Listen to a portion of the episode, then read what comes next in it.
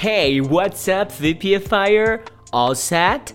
My name is Eduardo Souto, and I'm here to record this English podcast 100% in English for you.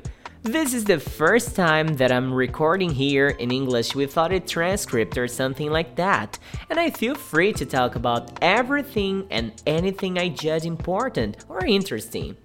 I believe this English podcast will be a little bit more aimed to intermediate and advanced English students, but of course, all the students who are willing to improve their listening abilities will have the opportunity of absorbing our content here.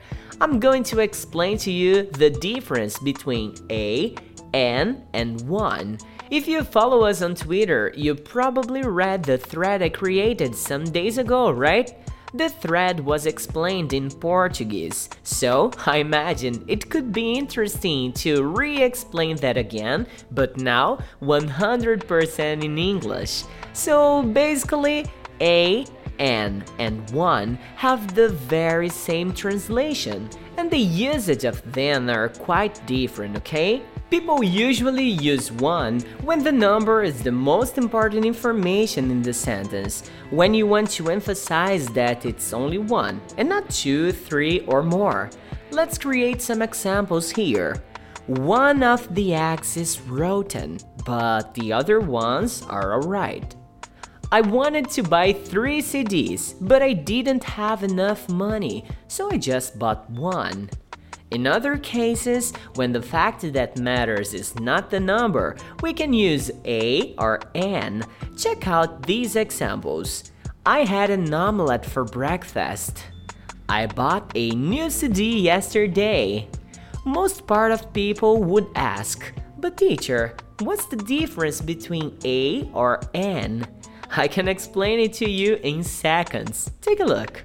We use an before words beginning with the vowel sounds, for example, an apple, an egg, an ice cream, an omelette, an umbrella, and we must use a before all the other words beginning with the consonant sounds. Check out these examples a banana, a piece of cake, a carrot, a steak, a hat.